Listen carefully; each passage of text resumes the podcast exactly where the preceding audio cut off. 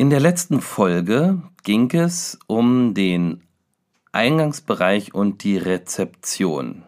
Heute wollen wir uns einmal dem Weg widmen von der Rezeption zum Gastzimmer.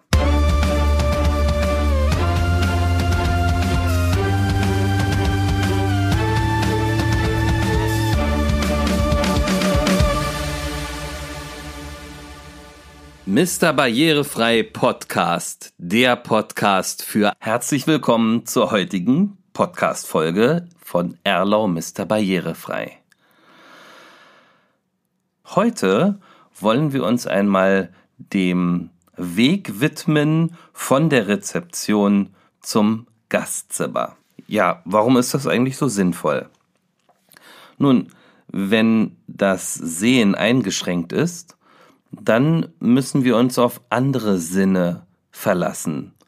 Und es liegt doch in der Natur der Sache, dass du deinem Gast einen echt schönen Aufenthalt in deinem Hotel bescheren möchtest. Das soll ein Erlebnis sein. Und wir denken hier nicht an die Erlebnisse in einem Abenteuerfilm, sondern es soll ein positives, schönes Erlebnis sein. Also gilt es für dich darum oder geht es für dich darum, ein spezielles, gebäudeeigenes, deine Handschrift tragendes Leitsystem zu entwickeln. Was ist bei der Entwicklung eines solchen Leitsystems zu beachten? In der Literatur findest du an dieser Stelle dann immer den Hinweis darauf, dass du das Zwei-Sinne-Prinzip einhalten möchtest. Was ist das Zwei-Sinne-Prinzip? Ganz einfach. Wenn ein Sinn ausfällt, muss man sich auf andere Sinne konzentrieren. Und wenn es jetzt um das Zwei-Sinne-Prinzip geht, dann geht es darum, eine Information über zwei Sinne zu vermitteln. Das kann zum Beispiel geschehen durch den Farbsinn, also das Sehen, und das kann passieren oder geschehen, dass man gleichzeitig auch ähm, Geräusche oder Tastelemente oder bestimmte Lichter verwendet. Also immer zwei verschiedene Sinne ansprechen. Was gibt es eigentlich so für Komponenten, die man bei Leitsystemen verwenden kann? Also zum einen gibt es Bodenindikatoren. Das sind Elemente, die kann man relativ ja kreativ zusammenstellen. Ich war letztens in einem speziell für Blinde gebautem Hotel oder umgebauten Hotel und da hat man diese Bodenindikatoren so gemacht, dass man einfach so Teppichschwellen, so ganz niedrige Teppichschwellen, die waren vielleicht drei Millimeter hoch, auf dem Boden verschraubt hat und damit den Weg zum, von, von der Rezeption zum Beispiel zum Frühstücksraum ausgeschildert hat. Also, dass man mit dem Blindenstock an, entlang dieser Schwelle sich dorthin arbeiten konnte. Was gibt es noch für Komponenten? Also zum Beispiel tastbare Schilder. Da gehen wir gleich im Bereich der Handlaufbeschriftungen näher ein da sind wir auch schon gleich, Handlaufbeschilderungen. Äh, ein weiteres System sind Reliefpläne, Licht. Licht kann ein so schönes gestalterisches Element sein und gleichzeitig ein tolles Orientierungsmittel bieten. Und, wie vorhin schon gesagt, Ton. Da kommen wir jetzt gleich drauf. Was ist noch wichtig? Hm ich bin immer dafür, Selbsterfahrungen zu sammeln, indem man sich in bestimmte äh, Einschränkungen hineinbegibt. Also Tipp, geh mal mit verbundenen Augen von der Rezeption zum Hotelzimmer. Das ist buchstäblich ein echter Augenöffner. Heute ist ja sehr modern, dass man überall Glastüren verwendet. Bitte achtet darauf, dass ihr Sicherheitsmarkierungen auf eure Glastüren aufbringt. Zum Beispiel mit einem Wechselkontrast. Das heißt, dass man merkt, wenn man, auch wenn man sehr eingeschränkt ist, dass jetzt hier äh, eine Tür ist. Das kann man durch bestimmte Farbkaschierungen, Logos, die man aufbringt auf diese Türen oder sonstige künstlerische Elemente schaffen. Was ist noch wichtig? Also stell dir vor, du gehst jetzt von der Rezeption Richtung Gastzimmer. Der freundliche Mitarbeiter am Empfang bietet natürlich auch seine Hilfe an, aber wir möchten natürlich selbstbestimmt bis zum Zimmer kommen. Jetzt ist natürlich jede Treppe eine Barriere und verdient deswegen deine besondere Aufmerksamkeit. Der wichtigste Tipp hierbei ist es, seht bitte an beiden Seiten der Treppe Handläufe vor. Und dann am Anfang und am Ende bringt dort bitte Beschilderungen für Blinde an. Die entsprechenden Maße findet ihr in der DIN 18065 unter dem Stichwort Gebäudetreppen, Begriffe, Messregeln, Hauptmaße. Bitte denkt daran, ein Treppenhandlauf beginnt am besten mindestens 30 Zentimeter vor der ersten Stufe und endet ebenso mindestens 30 Zentimeter nach der letzten Stufe. Wenn es jetzt um die Beschriftung an Handläufen geht, gibt es so ein paar Sachen, die zu beachten sind. Zuerst einmal, wir unterscheiden zwischen Profilschrift und Blindenschrift. Die Profilschrift, das sind ganz normal unsere Großbuchstaben, wie wir sie kennen, aber bitte immer in Großbuchstaben und in erhabenem Druck, so dass wenn man mit der Hand drüber streicht, man die Buchstaben erfühlen kann. Die Blindenschrift, das ist diese Punktschrift, die nennt sich Braille. Es wird, ich verspreche es euch, eine extra Folge nur zu dem Thema Handläufe gehen. Jetzt sind wir ja beim Thema Orientierungshilfen, Leitsysteme. Und da gehören natürlich auch diese Handlaufbeschriftungen dazu.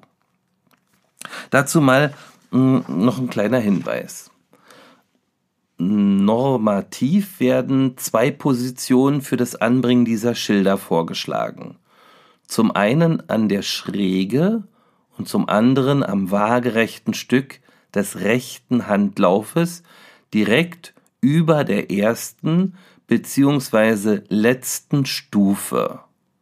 Wichtig ist hierbei, die Position sollte sowohl im schrägen, schrägen wie auch im waagerechten Handlaufbereich eines Treppenlaufes in gleicher Systematik erfolgen.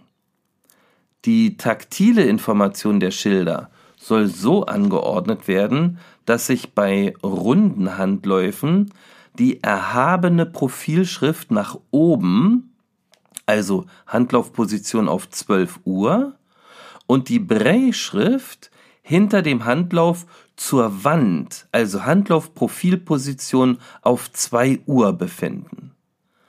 Letztere ist hierbei auf dem Kopf stehend zu montieren, da sie nur so von der umgreifenden Hand erfasst werden kann.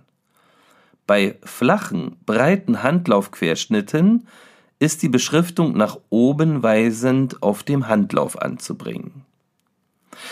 Was für einen Vorteil bietet die 12 Uhr Position der Profilschrift?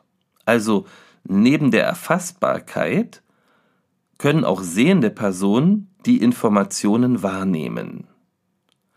Die Profilschrift, wie schon gesagt, an Handläufen wird ausschließlich in Großbuchstaben vorgenommen. Wenn du im Flur Handläufe und damit auch Handlaufbeschriftungen anbringst, sollten sie logischerweise neben der betreffenden Tür an der Seite des Türdrückers angebracht werden. So viel äh, zum Leitsystem bei Handläufen. Wie sieht es bei Aufzügen aus?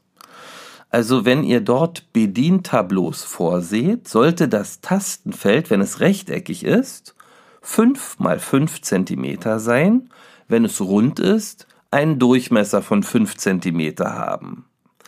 die Symbole, die ihr dort aufbringt, also Buchstaben oder äh, Piktogramme oder Zeichen, sollten zwischen drei und vier Zentimeter groß sein. Und natürlich auch eine erhabene Schrift haben, wie bei den Handläufen.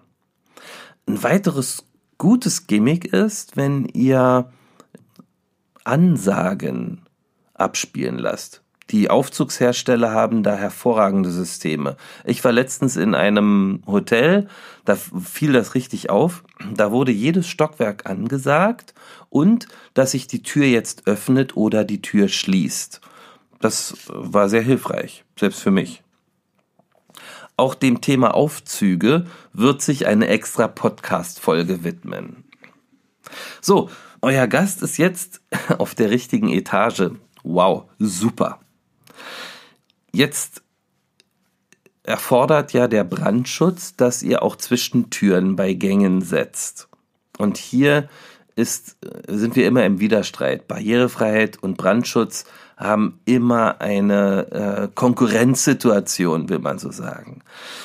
Ähm, gut lösen kann man das durch den Einbau von Automatiktüren und auch von Türen mit Paniköffnern, die sich leicht öffnen lassen. Und hier stellt bitte eure, also die, die Federmechanismen so ein, dass sie wirklich leicht zu öffnen sind und sich dann von alleine wieder schließen. Okay. Der Gast hat es geschafft. Er ist an seinem Zimmer angekommen. Wie öffnet er die Tür? Macht euch gute Gedanken über Schließsysteme. Was überhaupt nicht hilfreich ist, wenn man, um die Tür zu öffnen, zwei Hände braucht. Weil mitunter, gerade wenn du als Rollstuhlfahrer unterwegs bist, eine Hand muss den Rollstuhl noch steuern und die andere Hand öffnet halt die Tür, also das Türschloss und dann eben auch noch die Türklinke. Auch hier stellt bitte die Türfedermechanismen so ein, dass wenig Kraft nötig ist zum Öffnen. Das ist für euren Gast viel, viel angenehmer. Auch die Gänge, die zum Zimmer führen, sind mit guten Orientierungssystemen auszustatten. Da können LED-Lichtbänder verwendet werden. Es können spezielle verschiedene Farben verwendet werden. Ihr könnt hier eurer Kreativität freien Lauf lassen. Und dabei auch wieder ein Tipp. Die eigene Kreativität berücksichtigt nicht immer die Bedürfnisse eurer Gäste. Was hindert euch daran, euren Gast einfach mit ins Boot zu holen? Hier sind verschiedene Einrichtungen sehr hilfreich. Zum Beispiel das Institut für Gerontotechnik in Iserlohn sitzen die. Hier kannst du dich sehr gut nochmal zusätzlich beraten lassen, weil da sind sehr in, in Arbeitsgruppen sehr viele eingeschränkte Personen vorhanden, die mit irgendeiner Behinderung einfach zu, zu kämpfen haben, die irgendein Handicap haben und die ihre Erfahrungen sehr nutzbringend einbringen. Und das darauf zu hören, das ist wirklich gut.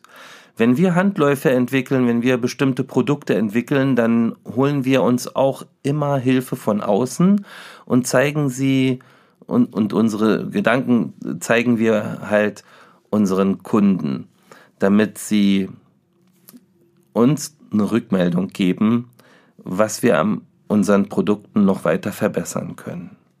Und das kannst du auf dein Hotel genauso übertragen.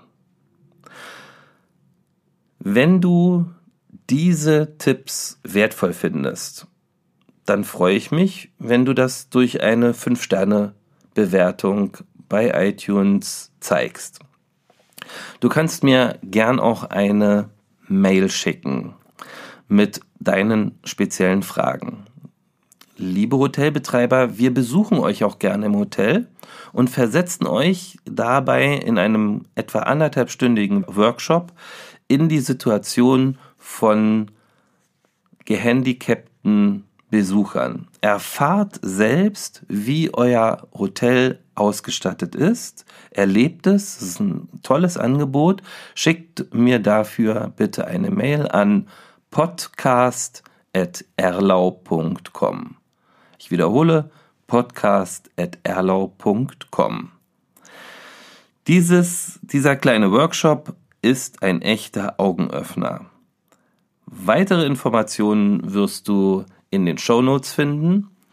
Und ich freue mich, dass du wieder einen Teil deiner Zeit investiert hast in ein so wichtiges Thema, was uns alle angeht. Ich wünsche euch, dass ihr gesund bleibt und Erlau. Alles im Griff.